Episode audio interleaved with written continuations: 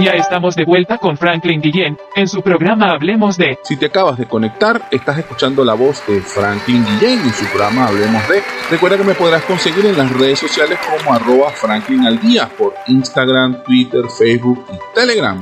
Todos los programas están disponibles por YouTube y vía podcast como Franklin al día, por lo que los podrás escuchar nuevamente o compartirlo.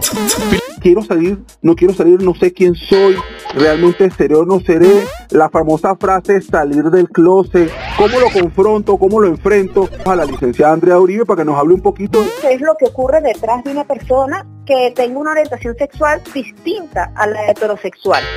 Esto pudiera ser una conducta aprendida, esto pudiera ser el reflejo de, en criollito, puede ver televisión en donde es una práctica habitual. No, para nada, para nada. La orientación sexual no tiene nada que ver con lo que vemos. O sea, eso es algo de, la persona, ¿ok? No es que, ay, mira, a mí me trataron mal y yo, bueno, yo salí homosexual, a mí me trataron muy bien y yo salí lesbiana. Lo que sucede es una percepción en la persona. O sea, porque muchos dicen que cuando una mujer es violada y esta mujer termina siendo lesbiana, entonces es porque le agarró fobia a los hombres. Pero si vamos a la estadística, muchas mujeres que son lesbianas nunca han sido violadas. No, hay una certeza, no hay una certeza real de por qué una persona puede tener una orientación u otra. Es más, exactamente. Estadísticamente hablando, es más una condición de aceptación de la persona por gusto. Sí, bueno, me gusta más esto que esto, así es simple. Pues hay quien le gusta el chocolate, quien le gusta el café con leche, quien le gusta, no sé, una torta, pues listo. Exacto, yo, yo digo eso, o sea, mira, hay gente que le gusta el chocolate blanco y hay gente que le gusta el chocolate negro. Y no puedes decir que uno de los dos está mal, sino que simplemente, bueno, les gusta y ya. Claro, entonces no tiene nada que ver con la exposición, en resumidas cuentas. Nada, sí, nada que ver. Es más, psicológicamente hablando, es positivo para las personas que son de la comunidad LGTB ver eh, su representación en la televisión, lo que nosotros denominamos como visibilidad porque nosotros aprendemos a través de patrones, nosotros imitamos la conducta. Entonces, teniendo tanta visibilidad de parejas heterosexuales, que es lo, común, lo normado, cuando yo adolescente, que me siento atraído hacia una persona del mismo sexo, no tengo una representación de parejas del mismo sexo, estoy como en el limbo, ¿ok? Aprendiendo a los golpes, pero no, no tengo algo que, que me represente.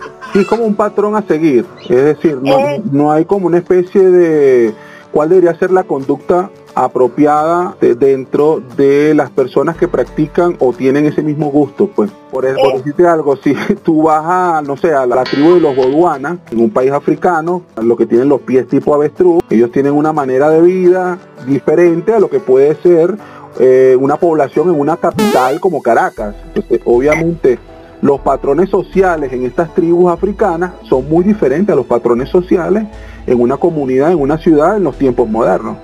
Entonces como que si tú agarraras a un boduana y lo traes para acá, entonces se va a sentir como que bueno, pero siento que soy un boduana, pero no, no hay, no tengo ningún material que me diga cuál es el deber ser de un boduana. Exacto, exacto. Es, así, entonces por eso se ha, se ha luchado tanto por una visibilidad de la comunidad de LGTB sana, ¿ok? Para dejar de estigmatizar. Porque ¿qué ocurría antes? Generalmente la persona LGTB era una persona drogadicta, era una persona con problemas de alcohol, era una persona disfuncional, que no podía mantener un trabajo, que no podía hacer nada. Y bueno, esto es muy alejado de la realidad. Porque, o sea, estos problemas de alcoholismo, de drogas o de cualquier otro eh, problema de adicción, eh, no, no es solamente de la comunidad LGTB, sino en general de las personas, independientemente de tu orientación sexual. Claro. ¿Y cómo podemos manejar cuando nos enfrentamos, por ejemplo, este, si tenemos el choque de la persona que se está encontrando a sí misma y reconoce que está en una sociedad heterosexual, que de repente puede ser que, se, que censure de manera muy contundente, como puede ser que el clima a la comunidad a la que pertenece simplemente es más tolerante. Y dice, bueno, vale, definitivamente si tú estás eh, afín con este tipo de proceso y bien sea que te quieres convertir, que quieres someterte a operaciones para cambiarte, porque bueno, entendamos que la comunidad LGBT hay de todo, como, como, como puede ocurrir dentro en el mundo maravilloso que estamos. También existe lo que pasa dentro de ese círculo familiar. Es decir, no solamente entra una persona, es que entra todo como equipo. Entonces, ¿cómo queda esa familia? ¿Qué recursos tiene esa familia para entonces entender a, lo que tiene que pasar o por dónde tiene que pasar?